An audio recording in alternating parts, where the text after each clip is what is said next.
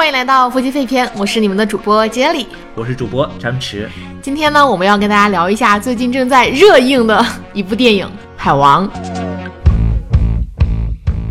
海王呢，作为 DC 二零一八年唯一的一部电影啊，姗姗来迟。在上映之前呢，其实不管是路人或者说粉丝吧，嗯，对这部电影都没有抱那么大的期待，嗯嗯，因为海王本身在 DC 里或者在正义联盟里算是一个比较冷门的超级英雄了。唯一大家比较看好的呢，可能就是这部电影的导演温子仁温导，嗯嗯嗯嗯，因为温导是很多这种啊经典的恐怖片的恐怖片，比如说《电锯惊魂》、《电锯惊魂》啊。啊，潜伏啊，安娜贝尔这些经典的恐怖片的导演，在这个国内影迷的圈子里口碑一直是很不错的。嗯，而且他在指导这种商业片的时候，《速度与激情七》嗯也是当年无论说是国内还是呃在全球的票房都是很高的。嗯，所以海王这次在国内也是领先两周首发了嘛，就是我们自己都没有想到，就是上映过后就口碑基本上就是在全网都是爆棚的，然后票房的话也是一路的高升哈。其实，因为在此之前，我们没有看到太多的这种，比如说提前北美会有一些影评人的这种爆料啊什么的。啊，当我自己坐在零点场的那个电影院的时候，我心里是有些忐忑的。嗯，对。但这个电影其实之前也邀请了一些国内的媒体人去看提前观影嘛，然后基本上观影下来，所有的这种大的 KOL 他们的一个风评都是好评特别一致，然后大家都觉得有一点水军的嫌疑哈。就是也不是特别相信，说真的能这么爆吗？对，然后自己去看的时候发现，我操，就是连连续的我操，不要说脏话。OK，不好意思，我作为一个那个已经在朋友圈连续四天安利海王的一个自来水，已经对心情非常的澎湃。对，因为其实我们作为 DC 粉的，呃，心里是有一条线的，就是可能之前有很多片子，包括什么 BVS 呀、神奇女侠之类的，我会很喜欢，嗯，但是我知道可能因为我喜欢是因为他，呃，我的这个粉丝滤镜，嗯，包括我对可能背后这整个世界观的有足够的了解，对，就是我我觉得可能路人会不那么喜欢，所以说我不会太刻意的去安利，嗯，但是如果说超过这条线呢，就是说。哎，我看着不错，而且这个路人也一定会喜欢。那这海王呢，就属于后边这一种。所以说这次呢，我们要给大家好好安利一下海王。啊，是的，是的。开吹之前，然后也想说一下，就是上映了好几天了嘛，就是豆瓣或者说猫眼什么的评分也挺好的，但也有一些就是负面的评价嘛。但基本上会集中在说，哎呀，这个剧情看着就觉得特别幼稚，就好像很简单就能猜到结局，然后。就是作为一个 DC 粉，你怎么看待说大家对这种叙事简单的诟病呢？嗯，我觉得这一次海王的确是一个很传统的这样的一个英雄或者超级英雄的故事啊。嗯。但其实我看了一些温导的访谈啊，嗯，他其实呃这个东西是温导自己的一个选择，他在自己创作之初呢，计划的就是使用这种比较经典的这种叙事模式。嗯。我记得他在采访中说，他对海王的设想呢，其实是这种比较复古的、比较 old school 的。就是那个黄金年代，斯皮尔伯格呀、卡梅隆啊，或者呃乔治卢卡斯在电影里那些人物，基本上都是这种非常典型的英雄成长路线。就刚开始不愿意呃成为英雄啊，然后不关心身边的那些呃破事儿啊，然后 后来经历了一系列的磨难或者转变，然后他最后成成长为一个典型的英雄。就比如说呃星球大战中的卢克。也是这个样子的嘛？是的，就这种是一个很典型的一种叙事模式。嗯，那我们作为观众呢，只需要跟随着里边的人物一路经历这样的有趣的冒险呀、历险呀，然后去探索这个世界观。嗯嗯嗯嗯嗯，我觉得这种叙事模式是不过时的吧。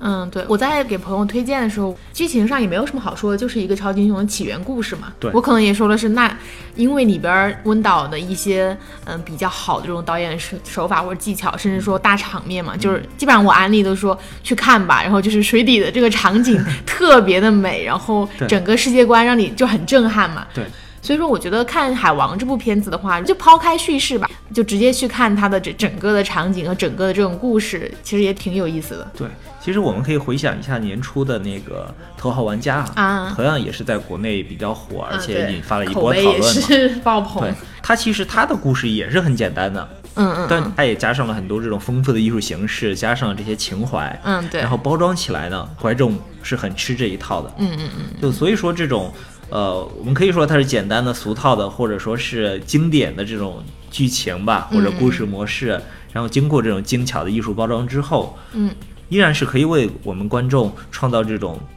娱乐的感受的，啊，是可以成为一个比较优秀的这样的商业娱乐电影的。对，算是出圈的一部 超级英雄片了，对我们 DC 粉来说。对对对，因为之前的很多电影，呃，有口碑有好有坏哈，但是更多的是集中在，呃，如果说小范围呢，就是说美漫呀这样的圈子里；嗯嗯如果再稍微大一点呢，是说整个欧美电影这样的圈子里。嗯嗯嗯。所以说它的票房可能基本上都会在七亿以下。嗯嗯嗯，如果说一个欧美的这样子的呃电影想要到达十亿以上的话，嗯，那肯定是要像就就是我们借用这个词儿哈，就是出圈儿，对吧？嗯。就像比如说之前的《毒液》，啊，它就是可能很多从来不看欧美电影或者从来不看类似电影的人，他走进了影院。对，嗯哎，看这部片子之前，其实就除了超级英雄电影哈，也有很多人说它整个很宏伟，很有史诗感，嗯像《星球大战》呀、《指环王》呀。但也有一些人说你就是碰瓷嘛，你怎么看这个话题呢？啊、我觉得这个也不能叫粉丝的尬吹吧。碰瓷，他其其实温导自己在采访中也说了，嗯嗯嗯，他在一些构思这种战争场面和一些设定的时候，其实他是在有借鉴这个《指环王》和这个《星球大战》的。比如说，呃，我们看到最后的大战的这个场面和《霍比特人》中的五军之战是有些相似的嗯啊或者说他在里边这些亚特兰蒂斯啊、常规军队的这个盔甲的设计，啊，白色的、红色的呀，然后挺像那个《星球大战》中白冰，包括就是侍卫队的这种红兵的设计的。啊，是的，是的，我觉得我就是觉得整个史诗感还是挺强的吧。其实，如果从我个人来讲，有什么我自己不满意的，嗯我可能会觉得就是它和整个 DC 宇宙的联动太少了。啊，就很独立吧，对，它好像只是提了一嘴这个荒原狼嘛，啊，然后好像拍了两个小时的电影，连韦恩奇的 logo 都没有出现。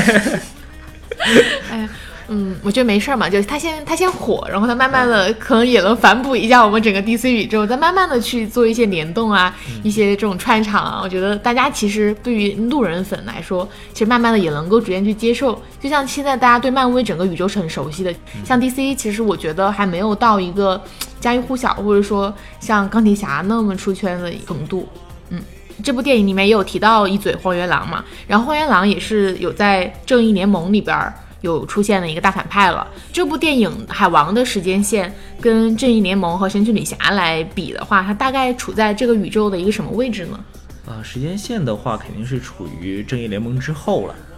啊，然后神奇女侠的话，就抛开那个一战时时期的那个剧情，如果说现在的剧情的话，是处在正义联盟之前嘛，啊，啊，呃，就最近爆出来一些呃正义联盟被剪掉的剧情和剧照中，其实出现了说，在整个危机解决之后，嗯，然后维科和梅拉去那个小镇子去找亚瑟，然后说 OK，一个新的危机就要来临了。然后有这样的剧情，但是不知道是放在彩蛋里还是放在正片里的，但是最后被剪掉了嘛。嗯，所以说，呃，应该是紧接着正义联盟的。啊，你会发现他的整个的在刚开场时候的这个人物性格和正义联盟这种人物性格还是有一个呃顺承的。啊，对对对，然后说到这儿呢，我我又想起来另一个我我可能不太满意的点，就是说这个从服化的嗯嗯嗯角度上来看哈，我可能还是更喜欢正义联盟里海王还有梅拉那个战衣的设计，啊，会更更盔甲化一点。买手办的话，我肯定会选择正义联盟款了。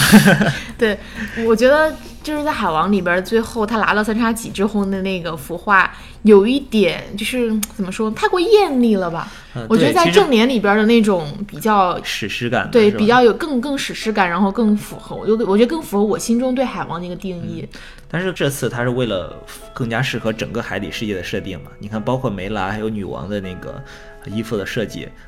它都不是那种盔甲，而是类似于那种珍珠贝壳，然后有点类似于鳞片的那种感觉。对对对，它可能更适合这种海底世界的设定嘛？这个我们也是可以理解的。嗯嗯嗯嗯。这部片子呢，刚刚也用了一些华丽的特效啊、史诗的制作来去描述它嘛。那其实里边的确，我觉得有很多的场景，特别是我们看影院 IMAX 版的话，你可能有一种扑面而来的那种很壮观、很磅礴的感觉。那我们选几个里边最喜欢的场面，也给大家分享一下呗。嗯嗯。所以说，你最喜欢的场面有哪哪些呢？其实最开场的时候有一段女王和那个和亚特兰蒂斯战士的一一串长镜头的战斗啊，那一段的整个的那种旋转的长镜头啊，然后那种剪辑的手法呀，还是挺让我震撼的啊啊。然后，嗯，他们第一次进入亚特兰蒂斯世界的时候，那个。对整个景观的展示呀，嗯嗯嗯，我一直觉得那一段很像《千星之城》里边的那种很华丽、很壮观的这种感觉。对，这一段也是可能很多人说像《阿凡达》、像《千星之城》的原因吧。嗯，对对对。然后另外就是，呃，包括其实有很多陆地上的戏，嗯，就比如说他们在沙漠里，还有之后在那个西西里岛上的那那场战斗，就是他有他那种。呃，远景和近景长镜头来回切，然后一会儿切到亚瑟和黑夫芬的战斗，然后一会儿又推到远处士兵和梅拉之间的战斗，那那那种转很流畅，嗯，真的是找回了一点那个《速度与激情七》的感觉。对，看那一部就是看在西西里岛上那那段打斗，我就有种导演在拍《速七》的感觉，就是 就是两个好像没有超能力的人就一直在跑，跑酷是吧？对。嗯，然后就说到这一幕的话，我就特别我我有一个特别喜欢的场景，就是说那个魅拉在那个岛上有在一个红酒屋里边，然后用她的能力，红酒一下爆破的那一瞬间，我会觉得说哇，太壮观，太美了。就是我觉得那个镜头里边的魅拉是整场电影里边最美的一个一次战斗。我最喜欢的一个场景哈，可能就涉及到。温子仁导演的这个 专长了，就是一个比较恐怖的场景，就是在那个海沟国的时候，嗯嗯嗯，包括最开始的时候有几个那个 jump scary 的这样的一个惊吓的点吧。嗯，什么是 jump scare？就是说，从嗯就是很多恐怖片中经常会运用的，就是从这种黑暗的画面深处突然冲出来一些鬼怪啊，这这种吓人的方式嘛。对，在那个海沟国里面，那几个海沟国的怪兽一下子从船上出来，开始吓到我了，就是一下子觉得我脑又又在拍恐怖片的感觉。对，就而且它没有停滞在这里，就是说，它当你觉得哇塞，冲上来一个两个，然后冲上来十几个怪物的时候。哇，他们赶紧跑啊！他们拿拿着那个红色的那个烟烟花棒吧，嗯，烟花棒。对，那那那那个东西好像经常会在各种恐怖惊悚电影里出现，比如《侏罗纪公园》里都有这个东西啊。啊，是。然后开始逃跑的时候。他们跳到海里，那个镜头一拉，会发现根本就不是十几只，对，有成千上万只，整个把那个海面都已经占满的那样的怪物。对，那个就是有点让我身体有点不适，觉得第一是有点密恐，第二是觉得在深海里面，对，有种啊，就怎么都摆脱不了的这种感觉。但是你看那个画面又特别美，就是一一串红光，上面是。雨中的天空，下面是海，是密密麻麻的怪物，然后跟随着这个红光在流动，就是真的有一种那种 西斯型油画的那种感觉。嗯嗯嗯。其实说到这个场景，我是又怕又喜欢吧。对，然后接下来呢，其实我特别喜欢的一个是他就是逃离了这个海沟国怪物这块儿，然后冲过那个飓风到达地心残海那段。就我感觉一下子，我就觉得又到另外一个世界的感觉。对，就海底里面原来有这么多的这种呃副本吧。我当时想，我操，又打开一个新的副本。对，然后我那一瞬间，我感觉一闪而过了特别多的小霸王龙哈，然后感觉来到了侏罗纪公园。真的，就那一瞬间，我会觉得说，原原来海底或者说原来海面上还有一个这样的一个地方，就会觉得嗯，就是又打开了我的呃想象力，或者说又让我觉得，哎，温导又给了我一个新的彩蛋的感觉啊。其实他这里是在，我理解哈，他是在致敬凡尔纳了，他会有这种地心游记或者说是海底两万里的感觉。嗯，是的，就海底的世界真的好美妙。因为整部片子开始的第一句台词就是凡尔纳说巴拉巴拉巴拉巴拉什么东西嘛。嗯嗯嗯嗯，对对，嗯。然后另外一个我比较喜欢的场景就是，呃，他们俩的这个吻戏了。嗯。就是到最后大战的时候。嗯嗯嗯。然后整个的这个。氛围烘托到位，他们俩的情感也烘托到位的时候，然后他们亲吻的时候给了一个这样子的旋转的一个镜头，对对对，然后后面是整个的这种炫目的光束，然后啊大战，然后火花四溅，然后整个一下这种史诗感就烘托起来了，对，然后你那一下子会有一点热泪盈眶的感觉，对，嗯嗯嗯，感觉像漫画中的一个分镜定格下来，嗯嗯，包括其实就是电影的最后一个画面。海王冲上海面，然后有一个定格，那个简直就是特别像某一期的漫画的封面。对，我觉得那个就是温导故意做的吧，因为我们看其实零点场不是粉丝场，我觉得如果是粉丝场，大家一一定是都在鼓掌的。也对，我们场也是有在鼓掌。的。对对对。嗯然后另外就是文戏部分，我觉得也是比较喜欢的，嗯尤其是他对这个海王父母的这个感情线的铺垫。嗯嗯其实包括最开始的时候，他们离别的时候说我要我我有一天一定会回来，会在晨光中归来。嗯嗯嗯，然后而可能片子在进行过程中给了几个镜头都是早晨的时候，他他爸爸爸怀着一丝期待又有落寞的那种感觉走到那个栈桥栈桥上，嗯然后去观望，而到最后一次真的就出现了。嗯那个时候你真的感觉，呃，整个电影的情感都升华了。嗯嗯嗯嗯嗯，对，说到呃父子这个线，其实我也特别喜欢，就是我特别喜欢超级英雄跟人间的这种互动，就是你会觉得很温馨。呃，你也可以看到，就是在剧剧中，就是第一幕就是奥姆他们弄了一个海啸嘛，然后就把他们的车给打翻了，梅拉就用自己超能力把水分开。那里的话，我就会觉得说，第一是它是一个剧情上的一个。我觉得算转折吧，因为就是因为他父亲遭受到了这种呃，叫什么生命危险嘛？可能海王也意识到说这个的确是自己的责任，不然的话会有更多人会有这样的危机。第二是这里的这种呃父子之间的感情，也让我感觉到挺真实的吧。看完了过后，也有很多人说海王算是一个特别幸运的英雄哈，就是父母双全，还有一个弟弟。对。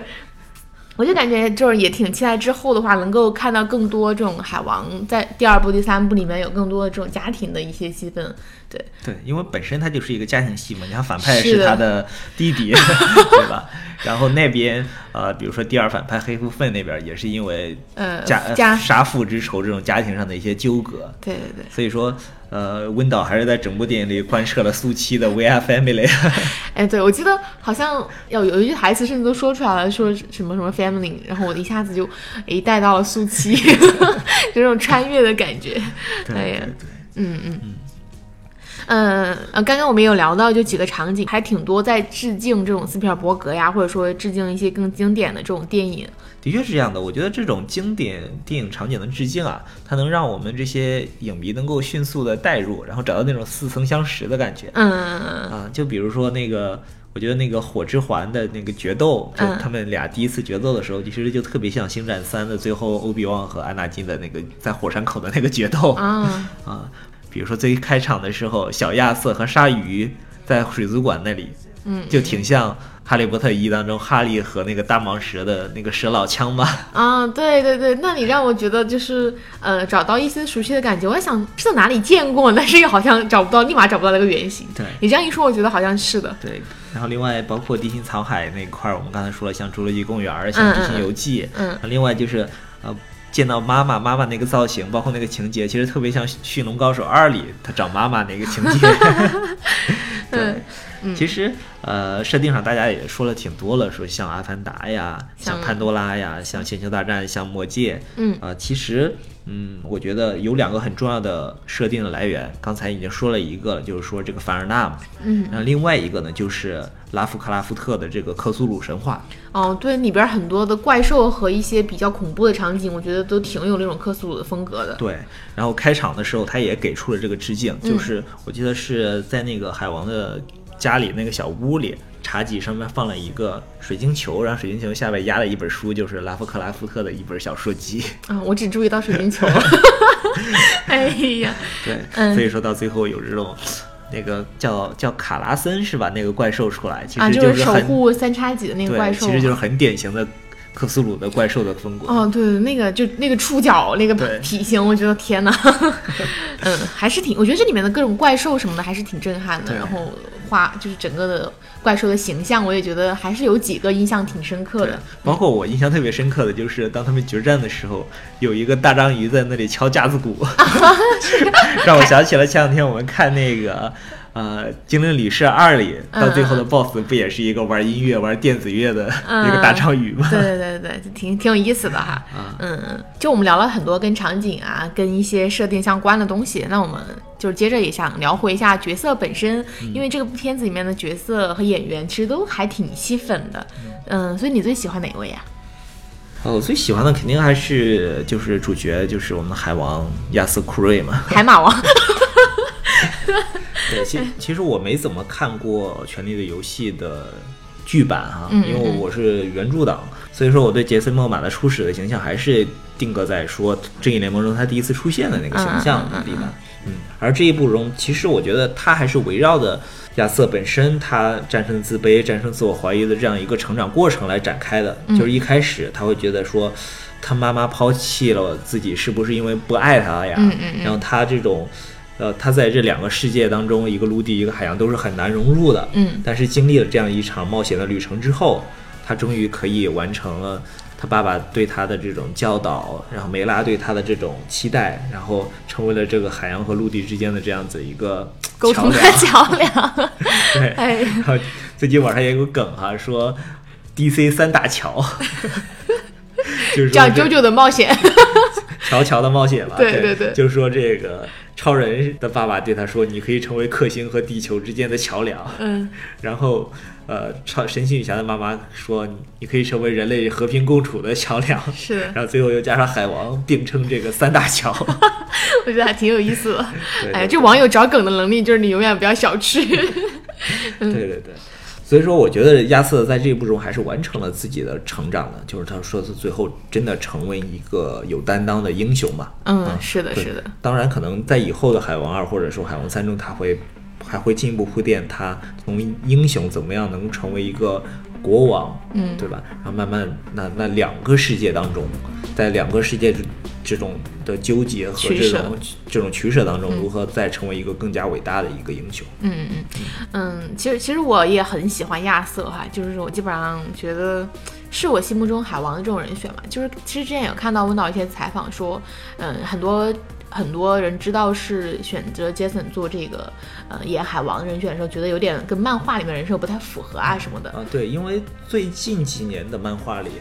呃，海王一直是个金发，然后大帅哥，然后比较清秀，有点类类似于他弟弟那个模样。嗯，是的，是的但是之前其实在，呃九十年代的时候，嗯海王有段时期的漫画形象也是比较粗犷的，嗯然后长发，然后大胡子，还断了一只手，然后手上装了个钩子这样的形象。嗯，我我反正是觉得，呃，整个下来的话，我觉得杰森表现是非常棒的，然后他也有一点那种逗逼，然后也有也有一点那种大男子的那种感觉吧，让我感觉是非常有安全感的。呃，梅拉也是我非常喜欢的一个角色了。第一是就是红发绿身子造型，就是很这种经典美人鱼的形象嘛。然后她自己其实我觉得颜值或者什么也是到位的。然后特别喜欢的是，呃，我觉得这部剧里面的女主角，无论是亚瑟的妈妈，就是我们的女王嘛，以及我们这个美拉公主，我都会觉得说，呃，这部片子里面把女性塑造的非常勇敢，然后也不是那种养在深闺，而是勇敢的为自己的爱、为自己的理想去追逐，然后去打架。我觉得拯救了一个强大的男子，是吧？对你就会感觉有一种这种轻微的有一点女权的这种意识在里边儿吧。对我觉得虽然是一个大男主的片子，但其实女生的一些形象塑造，我觉得还挺棒的。对，此此外的话就是这个妮可基德曼了，就是女神五十多岁了，就也还容颜不老的感觉。对对对特别是她在那个《地心残骸》里边出现的时候，就真的有一种很惊艳，就是因为她在岸上，她爸爸其实已经老了嘛，就是有一点对。但是女王一出现还是那么年轻，你就觉得啊，岁月真是对她太好了吧？对，大家说吃了很多深海鱼油。对，反正我觉得这部剧里面的女主角我都还挺喜欢的。对，嗯嗯嗯嗯，那如果我们把这两个女主角放到我们整个 DC 的这种女性角色里面来对比的话，呃，你觉得她能够比得上哈利或者说神奇女侠这样子的江湖地位吗？我们可以数一下现在 DC 中出现的，呃，核心的女主角吧。嗯，呃，神奇女侠肯定是一姐了。一姐一姐，对，然后流量担当。对，在我看来，呃，我第二喜欢的肯定是哈利了。嗯，其实我第一喜欢哈利。然后，呃，再往后，呃，其实包括路易斯· n 超人的女朋友超人女朋友，呃也是戏份很多，然后也很漂亮。对对对，可能蝙蝠侠这边暂时还没有出来，还没有展现，就是这个版本的像猫女啊、像蝙蝠女孩啊等等的嗯，还有独藤女，就好好多，其实，在就是歌坛宇宙里边很喜欢这种女性的角色，都还没有在大荧幕里亮相。对，所以说现在来看，呃，我的排名的话，可能就是如果说女性三巨头的话，应该是呃女侠、哈利和梅拉了。哦，是吗？可以的。但我觉得路易斯的话，因为他其实，在超人电影或者说正义联盟都有出镜嘛，我反而会觉得他的这个江湖地位会更稳一点，因为就是梅拉的话，我感觉还差那么一点什么东西。因为毕竟路易斯是一个普通人嘛。嗯，对。呃，其实梅拉就算在漫画的设定中，他都是经常和海王一起战斗的，甚至他的战斗能力要比海王还要强。我也感觉他的战斗力比海王强哎，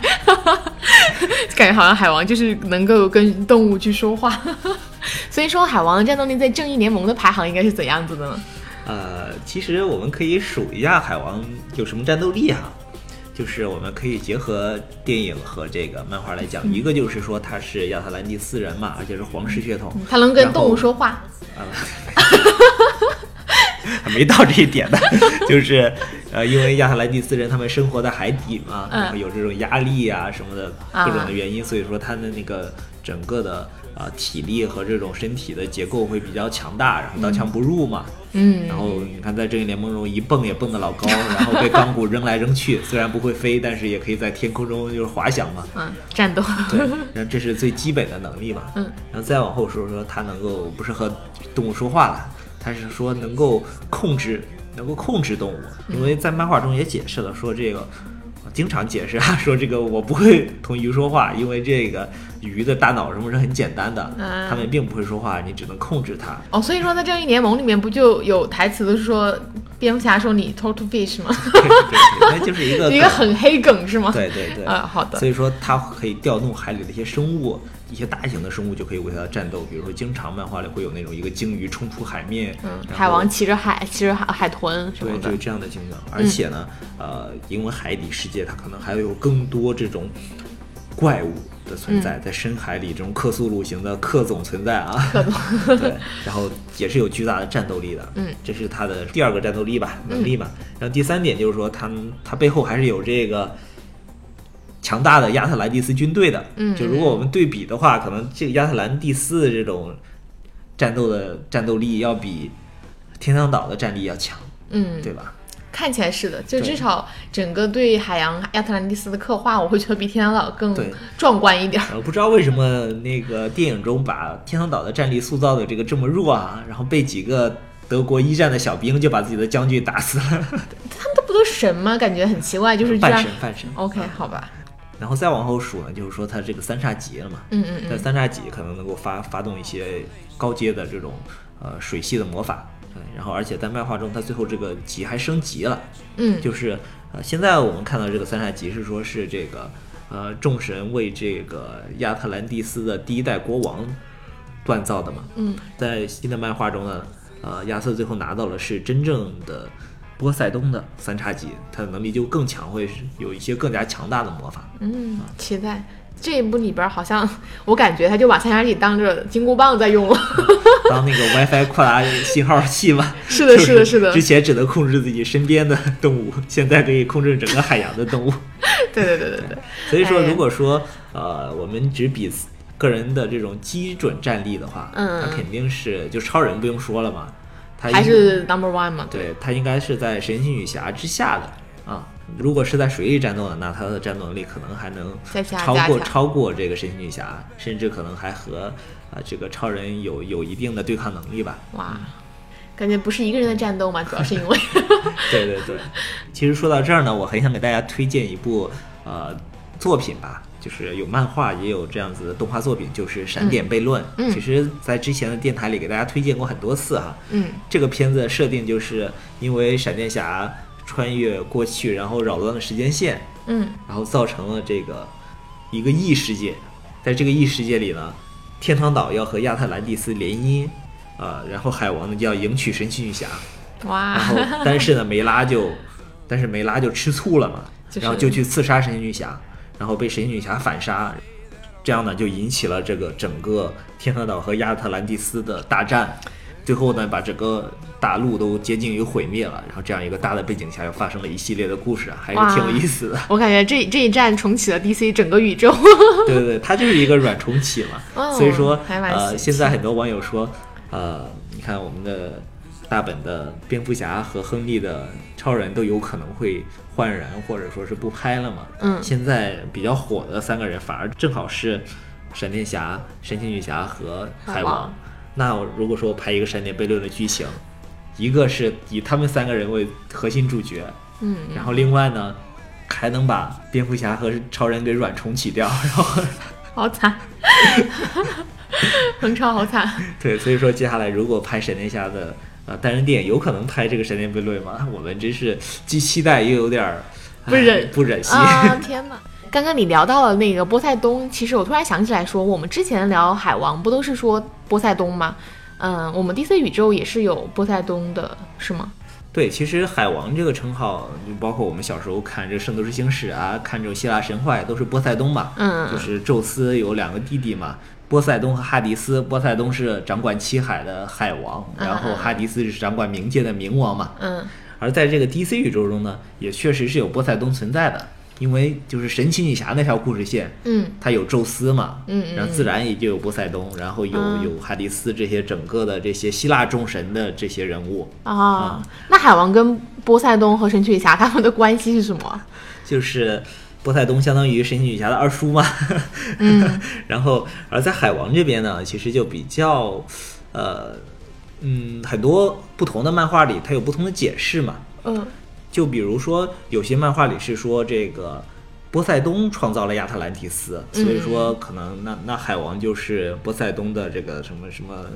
呃，波塞冬就是海王的这个老祖宗这样子了嘛？那另外，比如说《不义联盟》或者一些其他作品里呢，那可能波塞冬和海王同时都都在这个都掌管着这个这个七海，然后同时之两个人之间还有一定的摩擦，有这样子的一些呃解释啊哈。嗯其实我们聊到这儿哈，可以讲讲亚特兰蒂斯本身。嗯就是我们小时候经常在这些科幻作品、神话作品或者童话里都能看到说这个名字，就经常讲什么。呃，世界十大未未解之谜里边有什么亚特兰蒂斯呀，有百慕大呀。哎，其实说到百慕大也可以补一句，就是在电影中设定的这个梅拉，她不是这个泽贝尔的公主吗？嗯，这个泽贝尔在哪呢？就是现实中的百慕大。我 靠，牛逼！所以说，呃，聊回亚特兰蒂斯嘛，亚特兰蒂斯这个这个地名啊，嗯或者这个设定，其实最早来自于柏拉图哦啊，就是在柏拉图的他这个他的一个对话录里讲到说，我理解是他编了一个故事，他讲就亚特兰蒂斯它不是真实存在的一个地方。呃，我我觉得它还不是一个真实存在的地方，嗯嗯嗯。它是柏拉图讲了一个故事，说那个在当时再往前推九千年，嗯。那个在那个直布罗陀海峡的对面，就是大西洋那一片，嗯嗯，有一个巨大的，你叫岛也好，或者说一个大陆也好，嗯。上面有一个文明或者有一个王国叫做亚特兰蒂斯王国，然后那个王国呢，它整个的科技、整个的经济、文化都高度的发展，嗯就类似于我们小时候经常感兴趣的那种史前文明，就是在历史之前可能还存在一个文明嘛，呃，但是因为太发达了，那嗯慢慢的人类就是呃开始变得这种呃骄奢淫欲，然后呃各种腐败啊什么的，然后最啊后触发了这个呃众神的怒火，得到了这个毁灭性的惩罚，呃，然后被这个地震和洪水降临在了亚特兰蒂斯，然后沉到了海底。这是最开始就是柏拉图的设定。哦我理解呢，他是通过这样一个寓言故事来传达自己关于理想国呀，关于自己的一些这种政治和哲学理念。嗯嗯啊，就有点类似于中国讲什么啊，东海外有蓬莱仙山啊，这样子一些设定了。嗯，但是这玩意儿就真的有人信吗？你看秦始皇都信嘛，所以说后来就成了一个这种神话故事或者说民间传说了。嗯嗯，然后在整个欧洲就特别流传。最开始的时候还是说这个整个亚特兰蒂斯沉下去了。然后这些人都死了嘛，但是金银财宝都留了下来，就有好多海盗啊，好多探险者去 去去打捞这个。可以的。然后后来慢慢的这个故事发展着发展着，就成了沉了之后人没死，沉到海底之后进化出来一个新的一个文明形式，然后就是亚特兰蒂斯人，他们能在水下呼吸呀、然后嗯也把这些科技系生下来，然后变得更更加发达，但是他们不愿意和地表的人类接触啊什么的。嗯然后这就是后来。不管是 DC 还是在漫威里都有这个设定的这个亚特兰蒂斯的原型。啊其实，在漫威里也有亚特兰蒂斯嘛，然后他那里边也有一个亚特兰蒂斯之王，叫做纳摩，就是 DC 里第一个变种人哦哇，感觉还挺有意啊，思的。漫威里的第一个变种人了，说错了。对，他的这个第一个不是说最早的变种人，而是说就是，呃，在这个漫画呃出版历史上第一个出现的变种人就是亚特兰蒂斯人。就我感觉亚亚特兰蒂斯整整个的这个概念从神话演变过来，然后到我们海王把它演绎出来，我们导导出来，我觉得我还挺期待说能够在整个七海世界能够看到更多的，因为其实我看了一下这部剧里边，它有七海嘛，其实剧里边就电影里边也就只展示了几个比较主要的海域，对我还还蛮有一些灭亡了呀。对对对，还有一些灭亡，我觉得那些灭亡呢其实说不定也是有更厉害的东西在，对还挺期待期待说海王能够再拍续集，然后再把我们海底的这种金文明世界给演绎出来。所以说它会有立马会有续集吗？现在呃，现在传出消息是说已经在商讨第二部了，啊有可能会在二零二零年或者二一年左右上映。我感觉好像 DC 的很多排片都排到了二零二零年，就是那种 嗯不太确定，但是有计划都在二零二零年。呃，这这一部肯定是说，呃，就现在的票房情况来说，肯定会会会上映了，对。嗯而且，呃，其实我在看的时候有一个感觉哈，就是它都不用和 DC 宇宙联动了，嗯它，可能本身就能撑起来一个这个海底电影宇宙了。对对对，其实这也是，嗯，怎么说呢，就是 DC 这个漫画这种主流超级英雄的一个特色吧。嗯就你会发现，就是漫威这些超级英雄，他可能每个人设不同，他的这个超能力力不同，但是他们都是生生活在这个真实的世界当中，什么纽约呀、华盛顿啊，嗯然后西海岸呀、洛杉矶啊，嗯所以说他们共享的是一个世界观。嗯拍来拍去呢，好像就是剧情啊、人物上会有会有很多的故事可以讲，但是整个世界观呃就很难去展开来讲。嗯，就是不管你讲到什么，讲到雷神的阿斯加德，或者讲到哪，到最后都得扯到这个地球上来地。球上，对，但是 DC 就不一样，DC 其实每个主流的这种超级英雄背后都会有一个完整的世界观，嗯比如说超人，他后面有克星，有大都会，嗯对吧？然后蝙蝠侠的这个哥谭市或者阿卡姆就是一个单独的一个小宇宙了，你只在里边讲故事都能讲好久，嗯，对吧？已经有这种电视剧宇宙在讲对了。，然后神奇女侠的这个天堂岛加上这个希腊主神的这些世界观，嗯。对吧？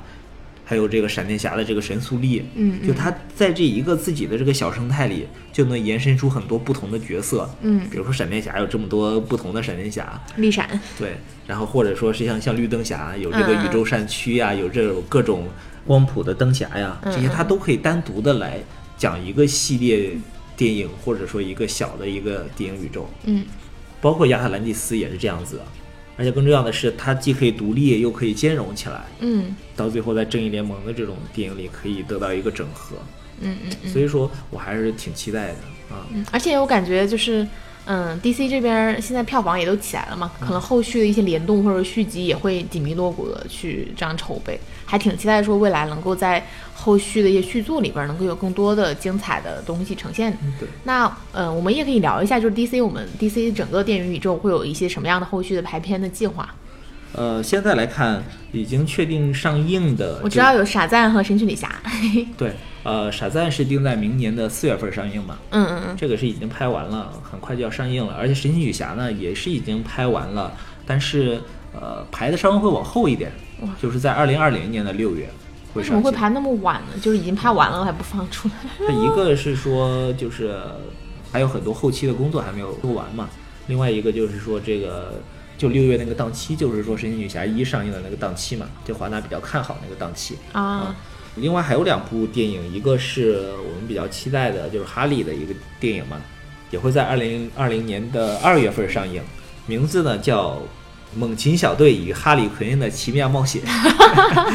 对 对，就很有哈利的风格哈对。这一部呢，呃，已经网上已经爆出了一些开始拍摄的这个剧照了剧剧本的照片了。剧本的照片，对对对，哎已经开始拍了，嗯啊但是还但是很详细的一些剧照啊，呃，还没有定下来，很多选角什么都已经定下来了，嗯所以说我们还是挺期待的。对，说不定又能出几个比较出彩的这种女角、女主角的这这一部基本上都是像蝙蝠女侠呀，然后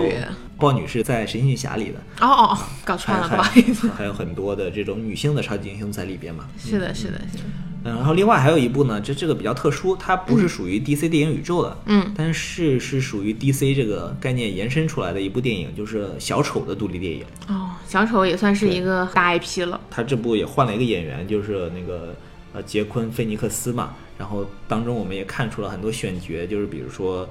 托马斯·韦恩呀，然后阿尔弗雷德呀等等的这些角色都会有，但是肯定不会有这个蝙蝠侠了。好像嗯设定里蝙蝠侠可能还很小。啊。嗯，好吧，那还是期待一下，我觉得应该还不错。对，嗯嗯嗯。然后这就是 DC 的电影后续的一些计划嘛，嗯嗯嗯，可能这感觉从明年开始，基本上每年都还是有可以期待的东西的。对，然后漫威这边呢，其实看到海王的口碑这么好啊，或者说，其实他们之前应该也听到一些风声，嗯。所以说呢，感觉是漫威也是比较着急，这几天呢，或者这个月吧，就是连续放出了多部电影的预告片，嗯。包括就是惊奇队长、复联四，然后下个周好像还有。呃，下两个周吧，好像还有蜘蛛侠二的预告片都会放出来，就是希望能够在这种社交媒体上吧，最起码在这话题热度上可以赶超一下是吧？狙击一下海王嘛。但我觉得怎么说呢，就是这种状态也挺好的吧，就两边都打得挺焦灼的，然后观众其实是受益的，因为你能拍的东西越好越精彩，其实我们也愿意去去看吧，我觉得。但是我觉得这个东西吧，其实有点不太有必要哈。就是我们可以明确感受到，就是我们看完，我也很期待复联四的这个预告片，嗯但是看完这个预告片之后，我发现明显有些就是赶出来的感觉，嗯，就没有任何的实质的剧情，都是一些情绪化的铺垫。明显就是一个功能性很强的一个预告片，我就是为了抢你的头条。对，但是但是好像最终的结果也是的确没有引起太大的讨论，嗯嗯嗯，因就最上没为确实没出圈嘛。对，嗯。一个比较理想的情况是说，哎，我看完了这个预告片，嗯哎，我觉得挺爽的，那我赶紧去电影院看个海王过过瘾。反正对于很多的这些外圈的影迷来讲，他也分不清这个什么是漫威，什么是 DC，反正都是超级英雄电影嘛。对，是挺好的，挺好的。不是还有段子吗？就是说，就是看完隔壁就是漫威各种狂撒盐嘛，就是大家赶紧去海 DC 这边看看海王，爽一爽，然后看看海王，高兴高兴。我感觉哪家粉丝已经就是有一点儿，嗯、因为海王这部片子嘛，就是温温导导演的嘛，就挺吸粉的。就漫威那边也开始说，觉得 DC 也不只是能拍烂的那种电影，或者说只会拍那种很黑暗、很无聊的这种叫什么文艺超级英雄电影。对我还挺期待说两边能够就是接着就是陆续的百花齐放吧，嗯 OK，其实聊到这儿呢，这部电影基本上已经聊完了。嗯嗯呃，其实最后可以展望一下海王的下一部电影哈。嗯海王一这部电影把彩蛋留给了黑蝠鲼嘛，嗯最后发现他被救起来了，然后和一个研也是研究这个亚特兰蒂斯的一个沈科学家博士嘛对对对，嗯，就是很明显，就是黑蝠鲼在这一部有一个比较酷的露脸之后，就是下一步他会成为这个主要的反派。嗯，但我总觉得他的战斗力很差，都是依赖科技的，就是有种蝙蝠侠去跟神奇女侠打架的感觉。他就是走的就是蝙蝠侠或者说是丧钟这种路子嘛。嗯嗯嗯其实我在看这部片子彩蛋的时候，我挺害怕的，因为在漫画的设定里，嗯，亚瑟和黑夫愤是互为杀父仇人的，就是最后黑夫分也把亚瑟爸爸杀了。我当时就特别担心，就是他爸爸走到那个桥头的时候，被，被被黑部分从水里冲出来杀掉。但是还好，然后还是合家欢了一对下。这这个剧情停停留在这儿，但是我真的很担心，就是在下一步开场的矛盾更激对化是吧有可能就会就是我们的亚瑟这个老亚瑟呀，就有可能会被黑夫愤杀掉，然后接下来可能核心的剧情就是黑夫愤和亚瑟之间的，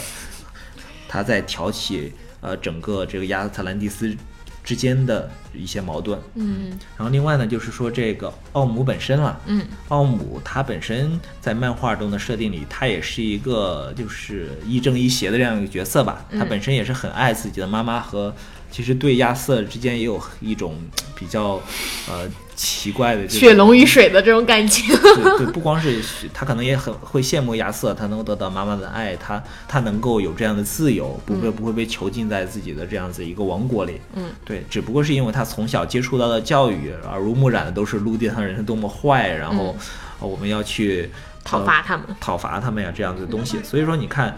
他好像就是对陆地上唯一干的一个坏事儿，就是说他把海里的各种垃圾、战舰啊都扔到了这个陆地上啊。这是他对人类的一个报复啊，好像也也还好哈、也是挺正义的，对。然后加上这一部中，其实奥姆的这个演员帕特里克·威尔森啊，我们温导的这个御用的男主角，也也是整体比较吸粉的，所以说颜值高啊，就是属于像 Loki 一样，就是属于那种颜值很高的反派，然后又是弟弟的这种角色，你就不断的去联想。所以说接下来他和亚瑟之间还会有一些这种，肯定会有一些反复，但是会情情感上会有进一步的推进了。嗯嗯，还挺期待的。对，行，那聊这么多海王也大概就聊到这儿。如果大家还没有去看的话，一定推荐大家能够去看一下海王，然后能够买到 IMAX 票的话，能够就是买 IMAX 票吧，因为真的会让你整个视觉的观感会好很多。那最后就祝海王大卖大卖，争取票房破二十亿。好的，那那我们这期节目就到这里了，下期再见，拜拜，拜拜。